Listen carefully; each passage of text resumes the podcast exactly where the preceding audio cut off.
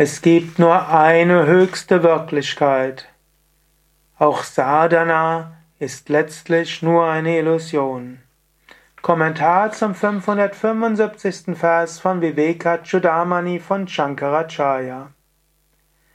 Na nirodho na chotpatire na badho na cha sadakaha na mukshura na vaimukta ityesha paramartata. Es gibt weder Geburt noch Tod, keine Bindung, keinen spirituellen Aspiranten, keinen, der nach Befreiung sucht und keinen Befreiten. Esha Paramartataha oder Iti Esha Paramartata.